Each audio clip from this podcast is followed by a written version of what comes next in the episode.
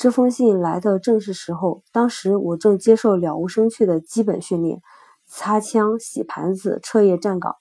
我还了解到，要情绪高昂地回答“遵命，长官”才能生存。教授的信让我觉得自己是位将军，而非一名二等兵。虽然我并不憧憬军营生活，但也老老实实的认为这是国家的需要。大学最后一年，我还在写论文的时候，经系主任推荐。中央中央情报局一位官员接待了我，他说我，他要我考虑毕业后去上候补军官学校，去上候补军官学校，那样出来后就是一名中尉。他解释说，身为中尉，我的生活将多姿多彩。他甚至说，如果战争还在继续，我或许可以身背降落伞。空降到敌后，说不定还会一举成为家喻户晓的英雄。我由衷的感谢了他，说我会认真考虑。我很快就拿定主意，还是做个二等兵为好，避开凡是看似降落伞的东西，不管是什么颜色，尤其是战事正酣之际。刚一入伍，我就被送往新泽西的迪克斯堡，在军中，个个都确定了军事专长。由于科班出身，我被任命为打字员。从而捞到了一份文书的差事，完成了基本训练，我又奉命去了弗吉尼亚的尤斯蒂斯堡。几个月后，我的指挥官，一位和蔼可亲的少校，问我是否愿去纽约一所特训学校，好将我的军事专长改成训导和教育专员。此后，我能每周就各种论题为分为分队授课。还可以办一部一份部队杂志，我当然愿意。随后我在纽约度过了轻松的一个月，学习了政府公关技能。接下来的机会决定了我未来的职业。战争虽已结束，但每座美军基地都要选拔数名派往海外的士兵，各师都下发了所需的军事专长清单，各师指挥官要挑选具备派往海外。军事专长的兵，幸运的是，负责安排各师选派军事专长的参谋军士是我的好友加牌友。周末玩牌，我赢了这位军士一大笔钱。他不想让他太太知道，所以我告诉他还多少，什么时候还，他自己看着办。他心存感激，来告诉我，欧洲需要一名训导教育专员，我是我们师唯一具备这种军事专长的人。只要他选了我。少校少不得要派我去国外，你愿意吗？他问我，当然愿意，催他快去操办。想着要去从未涉足，但却对其历史了如指掌的国家，我不禁欣喜万分。我的好运才刚刚开始。军事熟悉要送我的船，并告诉了我一些情况。乘船到国外，行程一般六七天。他们会安排你一项任务，做帮厨、哨兵或擦洗甲板。旅途期间，你必须要执行。最美的差事是随船教士，随船教士助手。碰巧军士认识船上的教士，安排我和他见了一面。就这样，我做了他的助手。主要职责是帮忙安排宗教仪式，甚至在仪式上演奏风琴。由于我不擅长风琴，我问教士还有没有别的安排。所幸教士还负责船上的日报。由于我学的是新闻，他改让我担任船报编辑。到了德国，我好运连连。下了船，我们要排队接受面试，然后被分配到欧洲的各个驻地，一待数年。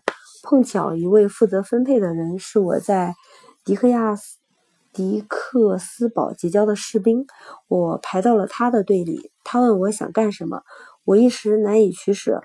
我可以去德国的一个要塞，在乡村打发日子，或者去设在法国的司令部，一座设在罗亚河谷奥尔良的风景秀丽的新基地，那里需要一名训导教导专员。顺理成章，我开开心心去了奥尔良。指挥官分配我去营部认文书。拆信、送信、接电话、记录是我要做的基本任务。不过，我的两项主要任务是每周给全体官兵授课，周开周末外出证明和请假条。我一向保证有罗伯特·利夫的一张。好运不断。我的一位室友是艺术家比尔·克恩，他曾在密苏里华盛顿大学求学，获过五次奖学金。后来他选择了巴黎作为取景地，一待一年多。之后他应征入伍，结果又回到了法国。我们几乎每隔一周都要到巴黎度周末。比尔堪称这座城市最优秀的导游。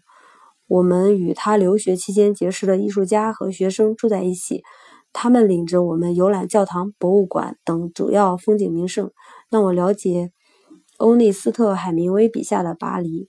与此同时，我主讲的内容是美国史、军队和作战、联合国和北约这类课题，还有其他难忘的课题，比如防性病诀窍和重返军营的益处。我从没想过我会喜欢军旅生涯。驻奥尔良期间，我只经历过一次不愉快，事关一张我没拍的照片。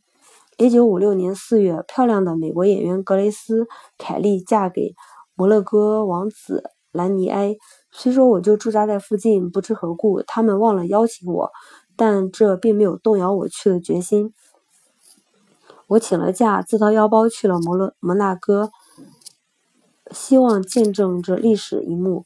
这个小国灯火通明，仿佛梦幻世界，尤其是港口。婚礼前一晚，摩纳哥举办了壮观的焰火表演，其场面在当时怕是无与伦比的。我仿佛进了魔幻王国。婚礼当天，只允许一名记者参加圣尼古拉斯大教堂内的盛典，其余的媒体则被安排到附近的一个房间，从电视上收看仪式。我打定主意，想办法混进新闻中心，以便观看我认为难忘的一刻。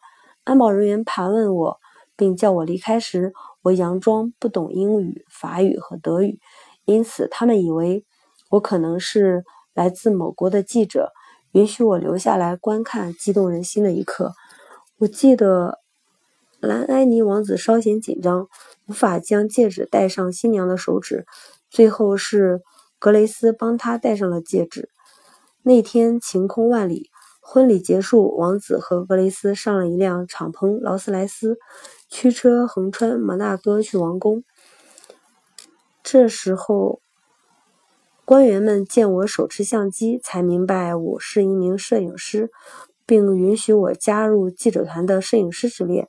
他们将我们领到一处可以记录这对新婚夫妻。乘敞篷劳斯莱斯离开时的最佳角度。拍格雷斯的时候，我从取景器找着拍照的感觉，但队伍来的让我始料不及。格雷斯突然进入我的视线，她美得令人窒息。我放下照相机，好看的真切一些。我呆呆地望着望着，始终没按下快门。时至今日，我还在痛惜错失这次。本该拍下历史性画面的机会，当时的一幕让人难以忘怀，一切就像发生在昨天。它是那样的美。